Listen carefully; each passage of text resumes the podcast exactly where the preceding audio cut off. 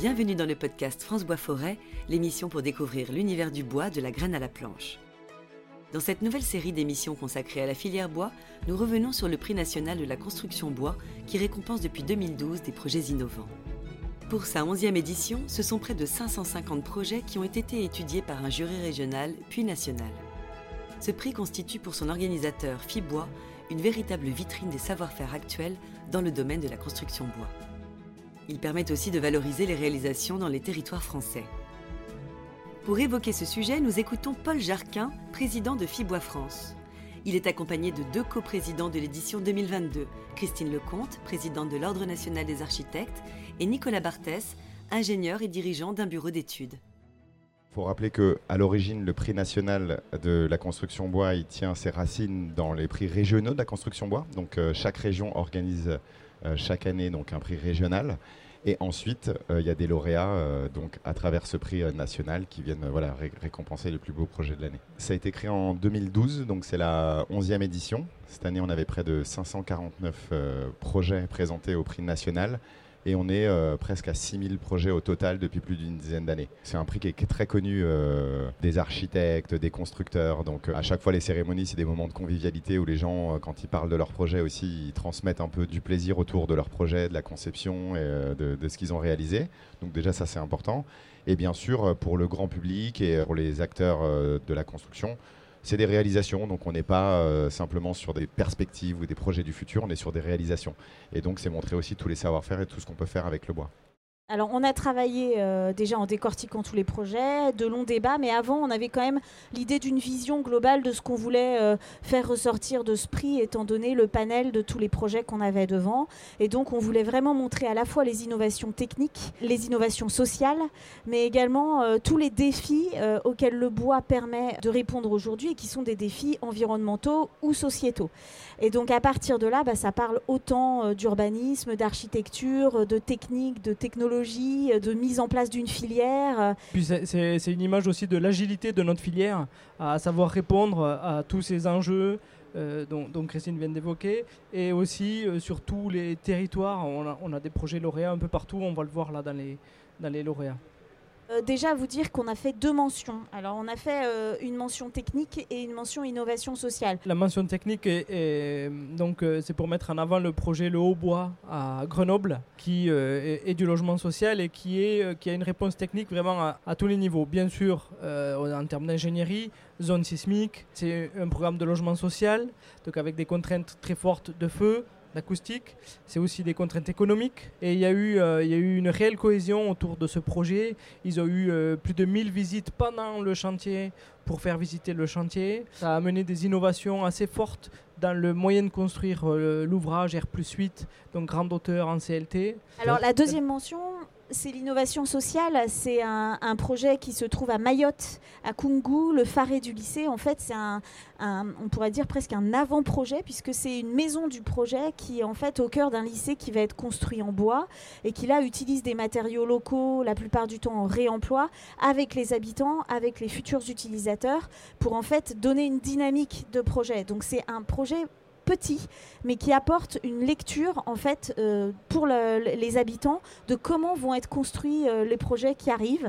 Et donc ça apporte une dynamique sociale. C'est important de montrer comment on fait, comment on va le faire. Et puis euh, quelque chose qui est assez extraordinaire aussi, c'est que le collectif Dallas, qui fait partie de la maîtrise d'œuvre, a été aussi l'entreprise avec les habitants. Et là, il y a un vrai euh, sujet de venez, on fait ensemble, on montre que c'est faisable. Et là, euh, c'est en matière d'apprentissage, notamment dans un territoire comme Mayotte, avec un maître d'ouvrage public qui est le rectorat, euh, c'est quelque chose d'exemplaire. un autre projet, on peut parler peut-être de, la catégorie aménagement extérieur. c'est une passerelle à l'île sur le Doubs alors quand on a remis le prix, euh, les architectes étaient, euh, étaient là pour nous dire, mais en fait la première personne qu'il faut remercier, c'est le maître d'ouvrage qui a porté l'envie que cette passerelle soit en bois. Et pour eux c'était un acte fort parce qu'effectivement quand on a des appels d'offres, on n'a pas toujours cette demande-là qui est faite, notamment dans ce type d'ouvrage où finalement on finit soit en béton, soit en acier. Et donc là, ils avaient directement la possibilité de faire une commande assez intéressante et donc ben, comme vous pouvez le voir avec un, un et une structure très intelligente. On voit que ça peut être un ouvrage très technique, très, un ouvrage typique d'ingénierie, hein, les passerelles. Euh, pour autant, il s'inscrit parfaitement dans le tissu urbain. Euh, il raconte aussi euh, cette histoire de rencontre avec le maître d'ouvrage. Et, pour des aménagements extérieurs durables, on voulait montrer qu'il y avait ce genre de solution-là aussi possible. Alors, ce qui est intéressant aussi dans ce projet, c'est que techniquement, c'est la, poutre porteuse est située au centre euh, de la passerelle et ce qui permet de dégager en fait de la transparence au niveau des façades. Donc il y a un geste technique qui est pensé euh, pour aller justement en lien avec le paysage. Alors une autre catégorie, euh, la maison individuelle, c'est la maison sur la ruine. C'est une maison qui se pose sur euh, un mur euh, dans un cœur de bourg. L'intérêt de cette maison, outre le fait de sa qualité esthétique, technique et thermique, c'est également le, dialogue qu'il y a eu avec l'architecte des bâtiments de France pour créer en fait un ouvrage contemporain en cœur de ville. Et aujourd'hui, c'est un sujet qui est extrêmement important pour nous. C'est comment on vient réhabiter avec de l'architecture contemporaine nos cœurs de bourg et finalement, on se rend compte que les matériaux comme le bois euh, permettent d'apporter cette contemporanéité qui est nécessaire, qui permet d'avoir des grandes ouvertures, des vues sur l'extérieur et un usage contemporain. Et en même temps, s'inscrit parfaitement euh, dans un dialogue avec la pierre. C'est aussi un pas pour montrer euh, que patrimoine, création et environnement vont ensemble.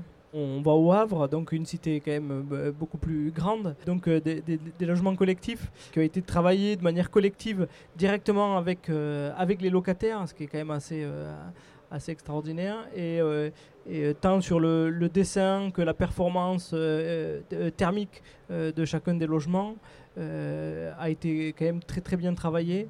et on voilà, c'est une, autre, une autre échelle de projet, mais là aussi on retrouve un peu voilà, cette, capacité d'adaptation euh, dans les projets qui sont lauréats.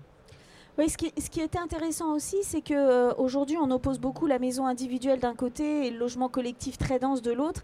Et là, on a une réponse sur du logement social euh, avec le participatif, donc, mais avec la création d'une typologie architecturale un petit peu différente, qui est finalement une, grande rue centrale éclairée naturellement, qui fait un volume collectif, donc là où les gens peuvent se retrouver euh, avec des locaux communs et des espaces collectifs, et, en fait une appropriation finalement de la avec un R plus 1 euh, euh, sur deux niveaux et donc des petits volumes, donc à la fois une forme de densité, une typologie différente et une appropriation aussi du logement social qui euh, permet de, de montrer qu'il y a plein de variétés de typologies architecturales.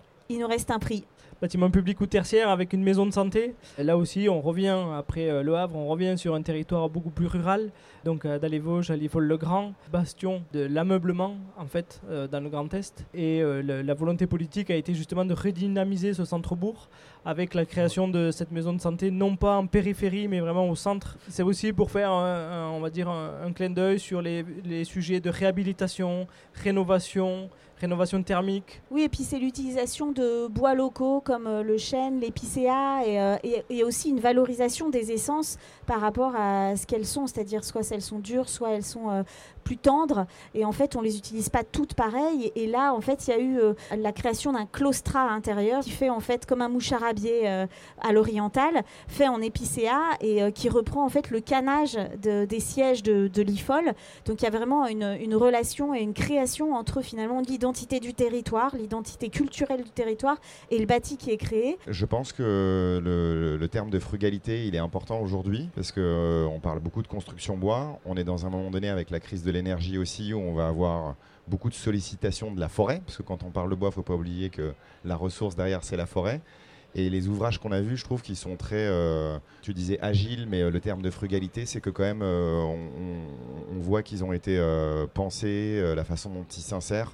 Et donc je pense que c'est très important, avec la crise des ressources actuelles et de l'énergie, bah, de dire que quand on construit en bois, c'est aussi la capacité d'être euh, frugal sur le matériau. C'est une vitrine, mais c'est une vitrine pour le futur. effectivement, sur cette question de frugalité, il faut vraiment s'inspirer de ce genre de lauréats et les architectes, les entreprises qui, verront ce genre de projet, on espère qu'ils vont avoir cette envie de, bah, minimiser aussi euh, la pression qu'on fait sur leurs ressources.